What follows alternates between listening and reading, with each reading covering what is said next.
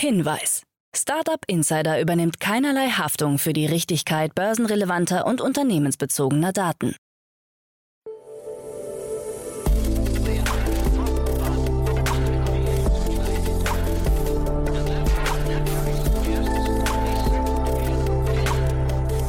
Startup Insider Daily. Morgen Update. Einen wunderschönen guten Morgen und herzlich willkommen zu Startup Insider Daily. Mein Name ist Jan Thomas. Heute ist Mittwoch, der 8. Dezember. Ja, und das hier sind heute unsere Themen. Atomico veröffentlicht seinen Report State of the European Tech 2021. Über 150 Unternehmen ändern ihren Werbeslogan als Aufruf zur Impfkampagne. Exporo möchte umbauen und entlässt knapp 20 seiner Angestellten. Elon Musk plädiert für das Ende aller Subventionen. Und die US-Börsenaufsicht SEC nimmt den SPEC-Deal von Donald Trump unter die Lupe. Heute bei uns zu Gast im Rahmen der Reihe Investments und Exits ist mal wieder Jan Mitschaiker von HV Capital und wir haben einen, ja, ich würde sagen, munteren Plausch gehabt zu verschiedenen Themen. Zum einen ging es um den Riesen-Exit bei dem QR-Code-Startup Egoditor aus Bielefeld. Dann haben wir gesprochen über Lieferroboter, da gab es eine ganze Reihe an spannenden Investments. Und wir haben nochmal gesprochen über den Medizinmarkt für Tiere. Also ihr seht schon, ein bunter Strauß an Themen. Kommt sofort nach den Nachrichten mit Frank Philipp, aber vorher nochmal wie immer der kurze Hinweis auf die weiteren Folgen heute. Um 13 Uhr haben wir hohen Besuch. Bei uns ist Julia Bösch, die Co-Founderin und CEO von Outfittery. Und ja, wahrscheinlich kennt ihr sie alle. Nichtsdestotrotz, wir haben nicht vor dem Hintergrund einer konkreten News gesprochen, sondern wir hatten dieses Interview schon länger geplant, haben es dann immer wieder verschoben, denn es ist ja in der letzten Zeit ziemlich viel passiert bei Outfittery. Zum einen ist Anna Alex ja aus dem Unternehmen ausgeschieden. Das heißt, Julia Bösch führt das Unternehmen jetzt alleine. Dann sind sie profitabel. Sie hatten zumindest laut Medienberichten Schwierigkeiten, eine Finanzierungsrunde auf die Beine zu stellen. Und jetzt, wie gesagt, profitabel und haben jetzt auch noch ihr Sortiment erweitert und äh, bedienen jetzt auch noch Frauen. Bisher waren es ja nur die Männer, die äh, quasi im Zentrum von Outfittery standen. Und jetzt, wie gesagt, die Produkt- und Sortimenterweiterung auch um Frauen. Also sehr, sehr spannend. Ähm, ist ein tolles Gespräch geworden. Das, wie gesagt, um 13 Uhr. Und um 16 Uhr begrüßt meine liebe Kollegin Nina Weidenauer wieder drei junge Startups, die sich hier vorstellen. Ihr wisst ja, wir haben diese tolle Reihe gestartet. Nina macht das auch ganz hervorragend und führt dort sehr kurzweilig durch die Sendung, finde ich. Und heute zu Gast sind drei Unternehmen mit ganz unterschiedlichen Themen. Zum einen geht es um das Thema gesünder lieben. Dann geht es um das Thema Selbsttherapie und es geht um eine App, mit der man Dokumente digital signieren kann. Also ihr seht schon, auch dort ein bunter Strauß an Themen. Es lohnt sich in beiden Fällen reinzuschalten. Die Sendung Junge Startups gibt es dann um 16 Uhr. So, damit genug der Vorrede. Jetzt kommen noch ganz kurz die Verbraucherhinweise, dann Frank Philipp mit den Nachrichten und dann Jan Mitschaiker von HV Capital. Insider Daily. Nachrichten. State of European Tech 2021 erschienen. Wie in jedem Jahr zieht der populäre VC Atomico mit seinem Report State of European Tech Bilanz für das europäische Tech-Ökosystem. Und es war erwartungsgemäß ein gutes Jahr für die Startup-Szene in Europa und Deutschland. Hierzulande gab es neue Rekorde, denn deutsche Startups konnten im abgelaufenen Jahr bislang 12,4 Milliarden US-Dollar einsammeln und damit 128 Prozent mehr als im Vorjahr. Einer der Gründe liegt in der Zunahme an Megarunden. So machten die vier Finanzierungsrunden von Celonis mit einer Milliarde US-Dollar, Gorillas mit 850 Millionen US-Dollar, N26 mit 800 Millionen Dollar und Trade Republic mit 750 Millionen US-Dollar zusammen bereits knapp 30 Prozent des Jahresvolumens aus. Die beiden letztgenannten haben sich im abgelaufenen Jahr auch in die Riege der Unicorns eingereiht. Von den Unternehmen, deren Firmenwert auf über eine Milliarde US-Dollar angestiegen ist, gibt es in Deutschland mittlerweile 47, wovon 19 alleine in diesem Jahr den Unicorn-Status erreicht haben. Let's cooperate. Über 150 Unternehmen ändern Werbeslogan für Impfkampagne. Come Impf and Find Out, verkündet Douglas und Lidl wirbt mit Impfen lohnt sich. In einer Aktion der Berliner Werbeagentur Antoni haben sie gemeinsam mit über 150 renommierten Unternehmen ihre Markenslogans geändert, um für die Corona-Schutzimpfung zu werben. Denn die Booster-Impfung nimmt hierzulande zwar Fahrt auf, allerdings gibt es immer noch Millionen Menschen in Deutschland, die sich aus verschiedenen Gründen noch nicht haben impfen lassen. Unter den teilnehmenden Unternehmen befinden sich unter anderem die Autohersteller BMW und Mercedes, Supermarktketten wie Edeka und Netto sowie Banken und Fastfoodketten. Ob die Impfkampagne sie überzeugen kann, ist fraglich.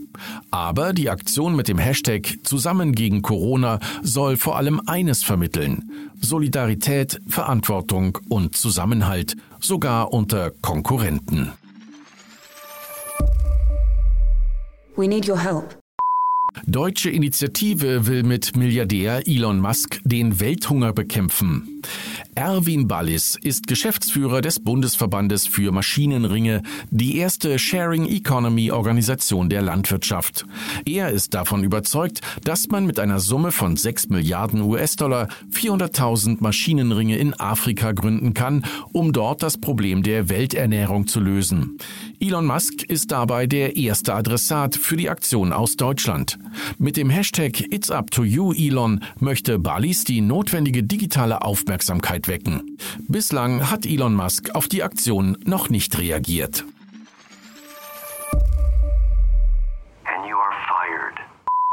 Exporo will umbauen und entlässt Angestellte. Der Crowd-Investing-Marktführer Exporo hat angekündigt, sich in zwei Branchen aufzuspalten. Im Juli 2021 startete Exporo die neue Plattform und Marke namens PropVest, die Anlegern ab 25 Euro Investments in Bestandsimmobilien ermöglicht. Inzwischen hat PropVest laut Medienberichten bereits 65 Bestandsobjekte mit rund 250 Millionen Euro unter Verwaltung von Exporo übernommen. Geplant sei nun, dass das Hamburger Immobilien-Startup sich nur noch auf die Finanzierung von neuen Immobilien konzentrieren werde.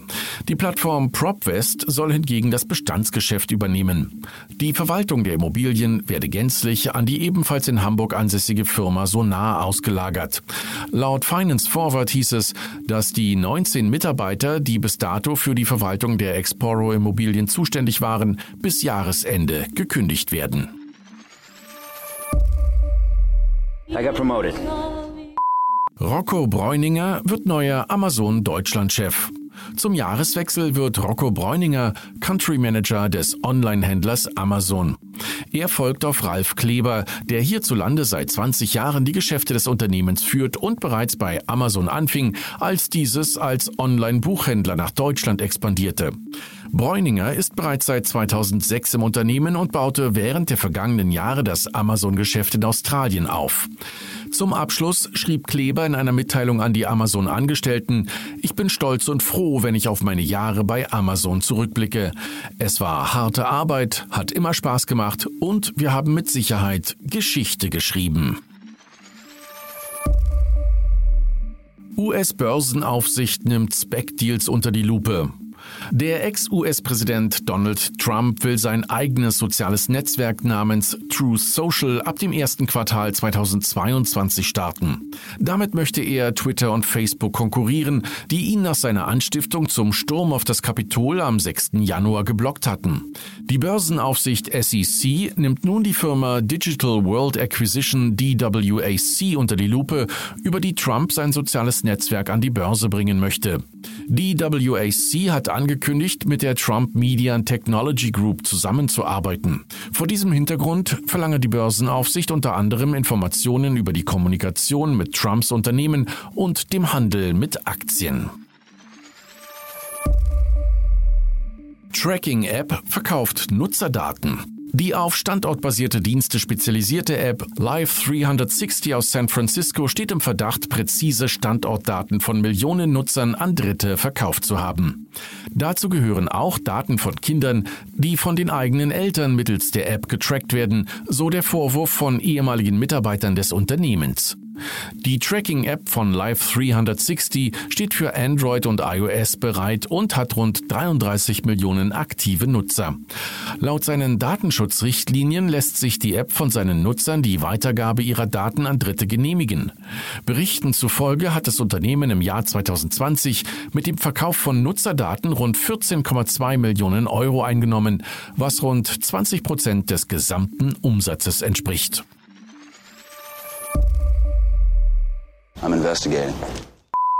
US-Kartellamt untersucht Beziehungen zwischen Apple und Roblox.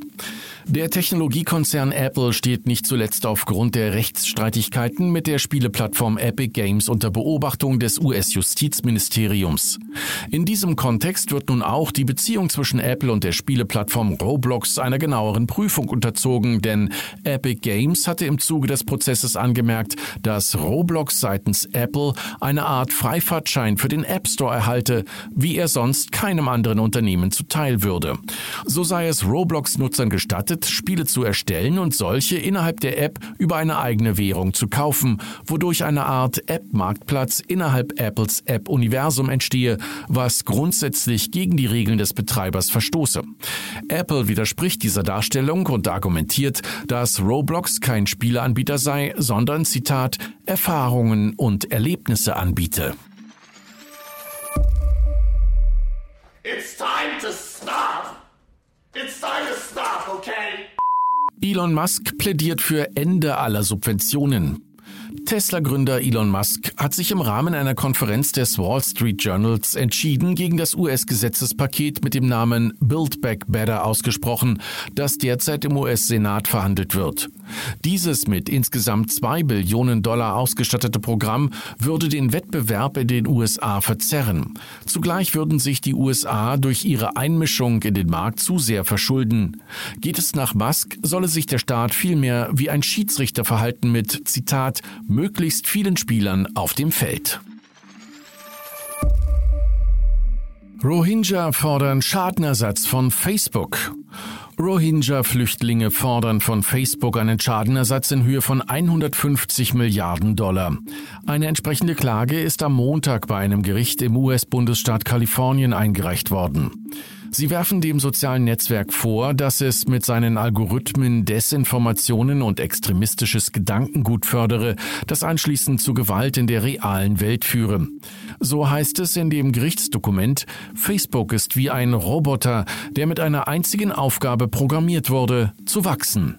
Die unbestreitbare Realität ist jedoch, dass das Wachstum von Facebook, das durch Hass, Spaltung und Fehlinformationen angeheizt wird, Hunderttausende zerstörte Leben der Rohingya hinterlassen hat. Offen ist, ob das Verfahren nach US-Recht oder nach der Gesetzgebung Myanmars geführt wird. Nach US-Recht sind Facebook und dessen Mutterkonzern Meta weitgehend vor der Haftung für von ihren Nutzern geposteten Inhalten geschützt. In Myanmar, so die Ankläger, gebe es diesen Haftungsausschluss nicht. Startup Insider Daily. Kurznachrichten. Der erfolgreiche Weltraumtrip des ehemaligen Star Trek-Kapitäns William Shatner wird im Rahmen eines Specials mit dem Titel Shatner in Space für Amazon Prime Video verarbeitet. Der mittlerweile 90-jährige Shatner reiste kürzlich mit Blue Origin von Amazon-Gründer Jeff Bezos ins Weltall. Eine Analyse von Chainalysis zeigt, dass die Transaktionen von NFT-Tradern in diesem Jahr insgesamt etwa 27 Milliarden Dollar beträgt. Die Analyse hat sich auf die beiden Arten von Ethereum Smart Contracts, die mit NFT-Marktplätzen und Sammlungen verbunden sind, konzentriert. Bereits im März hatte das NFT-Werk Every Days, The First 5000 Days des Digitalkünstlers Beeple bei einer Auktion den Rekordwert von 69 Millionen Dollar erzielt. Bing möchte seinen Nutzerinnen und Nutzern ermöglichen, das lokale Inventar zu prüfen, bevor sie zu einem Geschäft erst aufbrechen. Bei Google gibt es bereits so einen Suchfilter. Bei Bing soll es laut Unternehmensangaben zufolge aber möglich sein, das gesamte lokale Inventar ohne Filterung zu durchstöbern. Personen sollen so die Gewissheit haben, dass bestimmte Produkte auch wirklich im Laden vorrätig sind. Laut eines Reports der leitenden Dozentin für ökologische Nachhaltigkeit an der Kiel University produzierte die US-Musikindustrie im Jahr 2016 im Vergleich zu 1977 45 Prozent mehr CO2, da die Festplatten in Serverfarmen weltweit immer größere Energiemengen benötigten. Der ökologische Fußabdruck des Songs Driver's License von Olivia Rodrigo seit Januar ist vergleichbar mit 4000 Flügen zwischen London und New York. Und das waren die Startup Insider Daily Nachrichten vom Mittwoch, den 8. Dezember 2021. Jetzt geht es weiter im Programm mit Investments und Exits. Startup Insider Daily. Investments und Exits. Ja, perfekt. Dann freue ich mich sehr. Jan Mitschaiker ist wieder hier von HV Capital. Hallo Jan. Jan, hi, danke für die Einladung wieder. Ja, ich freue mich sehr, dass du da bist. Und ja, wir haben coole Themen, äh, freue ich mich schon drauf. Aber lass uns vielleicht mal kurz, äh, mal, ja, zumindest mal über HV Capital nochmal sprechen. Was gibt's Neues bei euch und vor allem, wer darf sich bei euch melden? Was sind so eure Thesen? Dass, dass wir so ein bisschen, ein bisschen Werbung für euch machen. Ja? Also wir sind noch voll im Endjahresstress. Wir haben letzte Woche haben drei der HV-Startups noch große Termsheets unterschrieben mit US-Investoren. Ähm, kann ich leider noch nicht mehr drüber sprechen, aber das, äh, das Karussell dreht sich weiter. Ist alles, alles gut. Ich habe bei Joker habe ich an euch gedacht, da gab es ja schon wieder große News, ne? Das war, ist ja, ist ja euer Thema, ne? Genau, genau. Das ist letzte Woche etwas vorzeitig ähm, geleakt. Da war nochmal, ähm, ja, das war, ist unser bisher schnellstes Unicorn im Stall. Ähm, genau. Also geht, geht auch da weiter. Aber das war jetzt keins von den dreien, die ich meinte. Nee, nee, und ich habe gesehen, bei Crunchbase war noch von Darky zu lesen, das, äh, die, die kannte ich nicht, aber da können wir vielleicht bei Gelegenheit nochmal drüber sprechen. Das äh, klingt, immer, klingt immer spannend, wenn da so Sachen auftauchen. In der Spät ist eine spätere Runde auch, glaube ich, ne? Du meinst bei Joker oder bei Ducky? Nee, bei Ducky, ja. Ja, genau, genau. Ja, ich habe den Eindruck mittlerweile, also mein Kollege Alex Joy Carbonell ähm, kennt sich da ja aus und betreut das für uns. Ich habe mittlerweile den Eindruck, das ist Geopolitik. Das ist einfach nur noch, ähm, wer hat welches Land, äh, wer ist wo beteiligt, etc. Also so, es ist schon beeindruckend einfach. Also es sind wirklich auch ja, beeindruckende Zeiten gerade. Und das sieht man, und das ist vielleicht eine gute Brücke zu unserem ersten Thema, das sieht man an diesem Thema, finde ich, ganz gut. Ja, ähm, Ich weiß nicht, vielleicht kannst du mal sagen, HV Capital und das Thema QR-Codes, wie, wie steht es bei euch im Portfolio? du, keine Ahnung. Ich habe mich früher ja auch immer über QR-Codes lustig gemacht. Ich weiß noch, ich hatte bei Vuga einen Kollegen, der immer so meinte mit QR-Codes und so, weil die in Asien ja groß waren. Total. Schon früh. Da gab es ja immer diese Sache, dass man im keine Ahnung, einem Bettler über WeChat dann mit dem QR-Code Geld spenden kann und so weiter.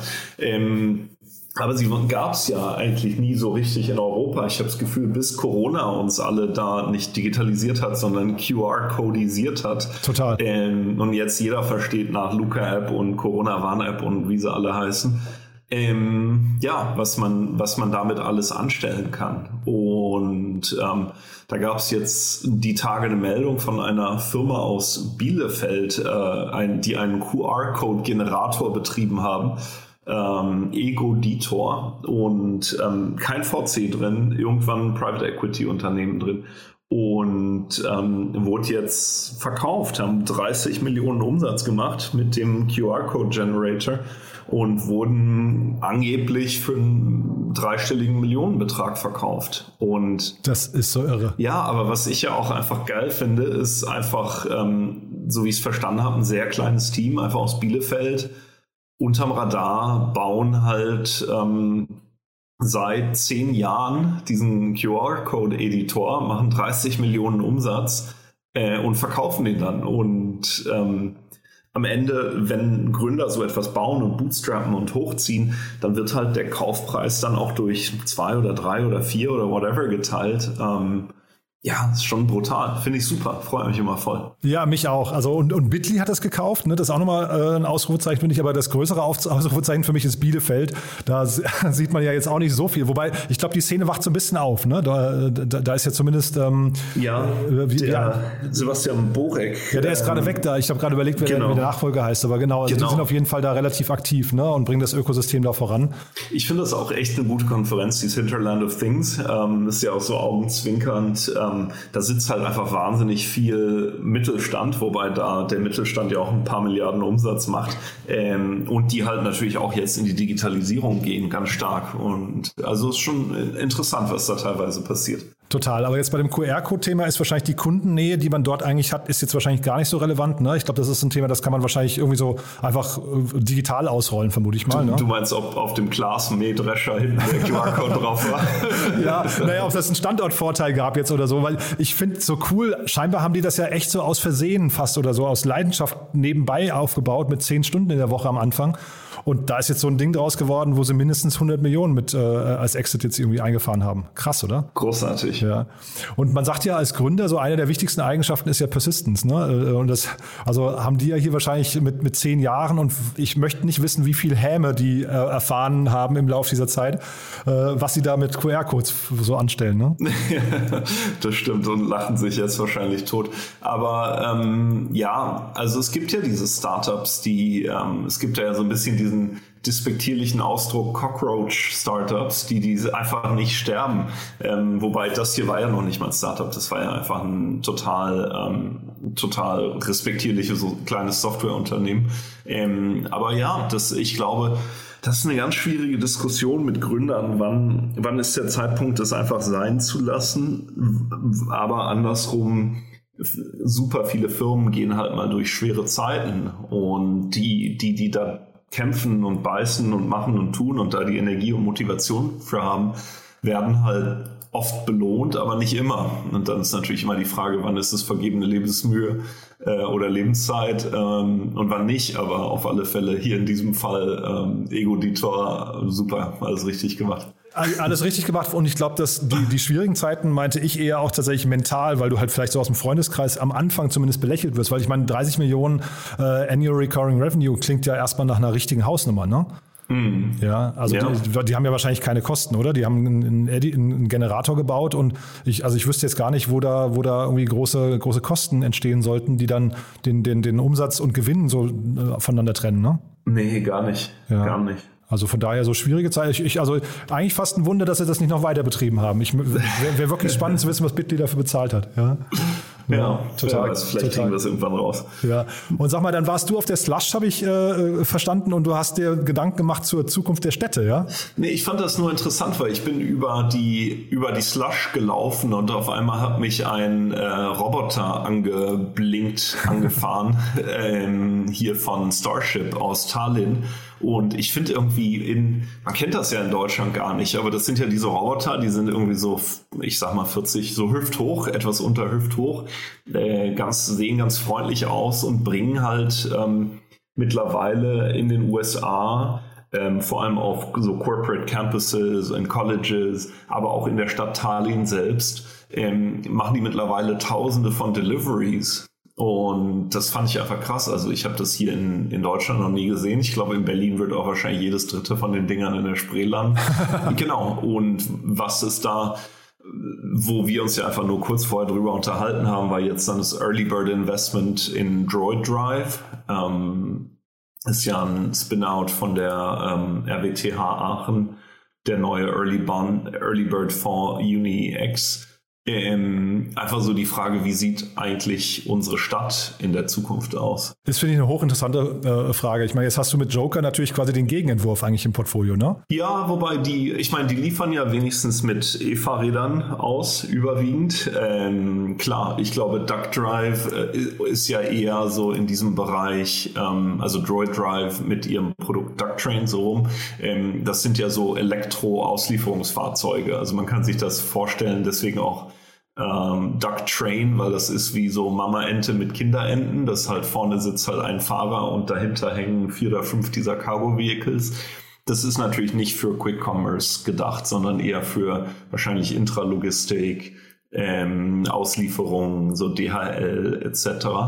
Aber ist natürlich cool. Ich meine, ich glaube, wir werden nicht mehr und richtigerweise, glaube ich, werden die Städte es auch einfach nicht mehr so lange erlauben, dass irgendwie dieselbetriebene Lieferfahrzeuge hier die die Innenstädte verpesten. Naja, und äh, also es ist ja eine lange Debatte, welche Jobs hinterher irgendwie, äh, sagen wir, wirklich tatsächlich Mehrwerte schaffen oder wo wir Menschen vielleicht auch entlasten sollten. Ne? Wir haben ja das gleiche, also eine ähnliche, ähnliche Situation findest du ja in den Logistikzentren so von, von äh, ich weiß nicht, DHL oder Amazon oder sowas, wo ja auch immer mehr automatisiert wird. Und ich glaube, das ist halt einfach der Weg. Ne? Was automatisiert, automatisiert werden kann, wird automatisiert. Und dann ist halt die große Hoffnung nur einfach, dass man die Menschen, die dann in dem Moment vielleicht ihren Job verlieren dadurch oder deren Gefahr ist, dass man die weiterbildet, äh, umschult auf ja, spannendere, zukunftsfähigere Jobs. Ne? Das ist ja auch wirklich spannend. Wir sehen das bei verschiedenen Unternehmen bei uns im Portfolio, was Corona da auch für eine Änderung ähm, hervorgerufen hat, wo zum Beispiel die Gastronomie tut sich ja wahnsinnig schwer, Mitarbeiter zu finden mittlerweile. Ähm, weil einfach da sehr, sehr viele in andere Branchen abgewandert sind. Ähm, ja, also insofern ist schon spannend. Also ich habe von einem Berliner Lieferdienst gehört, die mittlerweile 18 Euro die Stunde zahlen für Auslieferfahrer. Das, also das ist schon gut, finde ich super. Ja, ja, also genau, ich, ich glaube, es hat verschiedene Seiten, aber es ist natürlich erstmal ein spannender Trend. Also wir sind halt mitten in der Transformationsphase gerade ne, bei solchen Themen. Und ich finde jetzt hier diese Lieferroboter, ähm, das betrifft ja auch dieses Postmate-Investment, in, in, äh, was wir da, äh, da, gesehen haben jetzt. Das sind ja alles so, das ist so ein Blick in die Zukunft gerade. Ne? Ähm, und es wird eigentlich zumindest Zeit, dass es regulatorisch in, in Deutschland möglich ist. Ähm, du hattest gesagt, in, in Deutschland gab es das noch nicht. Ich habe nochmal geguckt. Es, ähm, Hermes hat das gemacht. Vor fünf Jahren schon haben die Starship-Roboter in Hamburg äh, ähm, te als Testfahrt auf die Straße gebracht. Ich weiß nur nicht, was da rausgekommen ist. Das haben sie, haben sie damals mit sehr, sehr viel Presseaufwand äh, betrieben. Und ähm, keine Ahnung, wie da der aktuelle Stand ist, ob das, also ich habe da nichts mehr gehört seitdem, äh, aber ob das eingestellt wurde. Aber es war zumindest schon mal da, das wollte ich sagen. Ne? Ich finde es da dann interessant. Ich meine, jetzt Corona-bedingt ist das natürlich alles ein bisschen schwierig. Aber was ich da oft interessant finde, ist, wenn man mal aus seiner Bubble so rauskommt ähm, und dann sieht, was teilweise in anderen Städten passiert. Und ähm, ich war selber noch nie in Tallinn, aber ich glaube, das höre ich zumindest immer wieder, dass da in Estland einfach wahnsinnig viel passiert. Kleines Land, hochinnovativ, äh, sicher spannend. Ja, ich war tatsächlich vor fünf oder sechs Jahren mal da für, für eine Woche und ähm, habe jetzt diese Starship-Roboter nicht gesehen, aber was halt schon krass war, und das habe ich auch, glaube ich, hier im Podcast schon mal erzählt, ähm, dass, na, also die, es gibt dort so, so Innovationszentren, wo sie dann immer Präsentationen machen, was in Tallinn gerade alles so passiert an, an, an Digitalthemen. Ne? Das, ja, das ganze Land ist ja auf der Blockchain gebaut und so. Und die sagten, dass je, nahezu jeder Politiker aus Deutschland schon dort war, ja, um sich das anzugucken.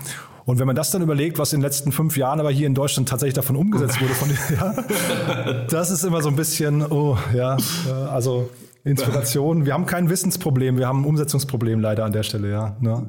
Da bin ich mal gespannt, was ab in ein paar Wochen passiert. Ja, ja, aber es ist auf jeden Fall sehr inspirierend. Also deswegen vielleicht an jeden, den sowas interessiert, wenn man so ein bisschen die Zukunft vom E-Government irgendwie sich angucken möchte, vor allem ist, ist Thalen wirklich ein toller Ort, muss ich sagen. Ja, ist ja ein super kleines Land. Die, die können natürlich leichter umsetzen, so ein bisschen Saarland, Saarland-Feeling. Ne? Mhm. Ähm, und dann hast du noch ein drittes Thema mitgebracht, ne? Ähm, das ist ja auch nochmal ganz spannend. Ja, das fand ich nur interessant, weil das einfach, ähm, ich dachte vielleicht für die Hörer interessant. Ich habe mir ist nur aufgefallen, Point 9 hat äh, zusammen mit irgendwie Adjacent, GFC, Market One und so weiter in Pets App investiert. Das ist eine Software, die Veterinären und ähm, also Veterinärkliniken hilft, äh, letztendlich ihr, ihre Operations besser zu managen. Ähm, irgendwie ist dieser ganze, wir sind ja bei Felmo investiert, irgendwie ist dieser ganze Bereich Haustiere äh, für mich immer so, also ich habe, ich mag Hunde, ich habe keine Haustiere, aber ähm, was ich da halt so cool finde, irgendwie ist aufgrund der niedrigeren regulatorischen Schwellen, äh, niedrigeren Hürden und gleichzeitig eine Zahlungsbereitschaft. Also in Deutschland ist ja Gesundheit kostenlos traditionell, ähm, was ja für viele Startups auch ein Problem ist. Ähm, Im Tierbereich habe ich einerseits diese Zahlungsbereitschaft, andererseits diese niedrigen regulatorischen Schwellen, so dass da eigentlich viel mehr Innovation passiert aus meiner Sicht als in der Humanmedizin. Jetzt kann man natürlich drüber streiten, ist das gut oder nicht. Ähm, so Move Fast and Break Things ist in der Humanmedizin vielleicht auch nicht so cool. Ähm, aber andererseits finde ich das immer so ein bisschen äh, ja, interessant zu sehen, was da so passiert. Ja, total. Und ist dieses Unternehmen hier, ist das vergleichbar, Pets App, mit, mit eurem? Nee, gar nicht. Ähm, Felmo ist so letztendlich, ich habe eine App, ich drücke drauf und sage, ähm, keine Ahnung, Fifi braucht eine Spritze oder hat sich verletzt und dann kommt, ähm, kommt ein ähm, Tierarzt zu mir nach Hause ähm, und kümmert sich dann. Und das hat halt eben die Vorteile, ich muss das Tier nicht transportieren, ähm, was eben zu, für viel Stress sorgt. Ähm, das wird zu Hause behandelt, ähm, ich spare Zeit etc. Und zu Kosten, die eigentlich vergleichbar sind mit, mit dem normalen ähm, Tierarzt. Was ich interessant fand hier nochmal ist, die haben ja knapp 4 Millionen Euro eingesammelt und haben aber schon 650.000 Virtual Care Interactions äh, irgendwie hinter sich. Also ich vermute mal, das sind so virtuelle Sprechstunden oder sowas. Ne? Ähm, und ja. das fand ich irgendwie, also 650.000, das ist schon eine Hausnummer, wo ich sagen würde, wie, wie groß muss man denn werden, um 4 Millionen einzusammeln? Also das, die, die klingen gefühlt deutlich weiter, weißt du? Oder, oder schon profitabler, ne? Äh, eins von beiden. Ja, keine Ahnung, was Virtual Care Interactions heißt. Ja, aber, sie haben 200.000 Haustiere, also daran kann man so ein bisschen, äh, denen sie geholfen haben, da kann man so ein bisschen ableiten, es wird schon sowas in der, in der Richtung sein. Also ich finde, mhm. die klingen sehr weit fortgeschritten und ich sag's nur deswegen, ist der Markt so heiß oder nicht? Also, weil eigentlich klingen die, klingen die deutlich Klingt weiter. Irgendwie ja, größer, ne? ja, ja, stimmt gedacht, schon. Ne? Ja. Stimmt schon. Ja. Naja, aber behalten wir mal im Blick, du. Also hat, hat ja, ich glaube, war ein guter, guter Ritt jetzt zu verschiedenen Themen. Was ich eben noch loswerden wollte bei Postmates, die haben wir jetzt so nur am Rande erwähnt. Mhm. Das ist ja wirklich nochmal spannend. Das war ja einer der größten Exits von einem deutschen Gründer, glaube ich, im letzten Jahr. Ne? Ähm, der Bastian äh, Lehmann oder so hieß der, glaube ich, ja, ähm, hat ja, glaube ich, für, äh, es war, glaube ich, ein Milliarden-Exit von Postmates an, an Uber damals, ja. Ja. Und der ist in Deutschland total, total unterm Radar, finde ich. Den muss man mal ein bisschen Total. ins Scheinwerferlicht holen. Ja? ja, und hat nicht sogar bei Uber mittlerweile Meal Delivery ähm, das alte Geschäft überholt? Ach, das kann sein, das, da, bin ich, da bin ich zu wenig drin. Ja, ja. ja.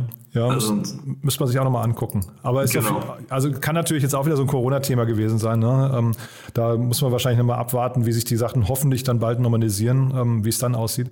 Aber ich wollte nur sagen, dem muss man eigentlich, glaube ich, mehr, mehr Kudos geben. Das ist wirklich schon, schon krass, was der aufgebaut hat.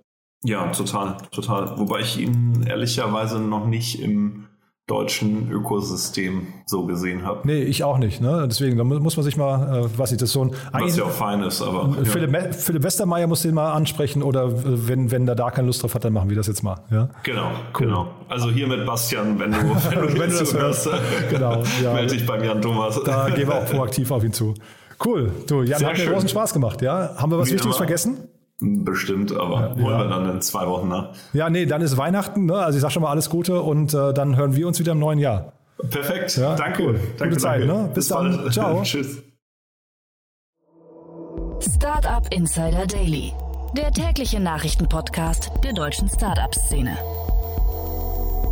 So, das war's für heute Vormittag. Das war Jan Mitschaiker von HB Capital. Ich hoffe, es hat euch Spaß gemacht. Wenn dem so sein sollte, wie immer die Bitte, teilt das gerne euren Freunden, Bekannten, Arbeitskolleginnen und Kollegen. Wir freuen uns über jeden Hörer, der zumindest mal reinhört hier bei uns.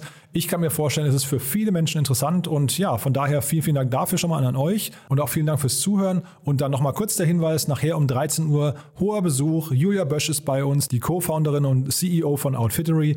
Da, wie gesagt, der komplette Ritt durchs Unternehmen. ist ein sehr, sehr spannendes Gespräch geworden. Und um 16 Uhr geht's dann weiter hier mit meiner lieben Kollegin Nina Weidenauer, die mal wieder drei junge Unternehmen begrüßt, die maximal zwei Jahre alt sind und maximal eine Million Euro an Funding eingesammelt haben. Also ihr seht schon, oder vielleicht habt ihr auch die letzten Folgen schon gehört, da ist immer noch so dieses erste Kribbeln da, diese, diese Motivation vom Anfang, dieses ähm, ja sehr unverbrauchte und ich glaube auch noch sehr, sehr euphorische. Das, wie gesagt, ist auch bei diesen drei Startups zu spüren. Von daher, es lohnt sich. 13 Uhr Julia Bösch und um 16 Uhr junge Startups mit Nina Weidenauer. So, dann also bis später hoffentlich und ja, bis dahin euch noch einen wunderschönen Tag. Ciao, ciao.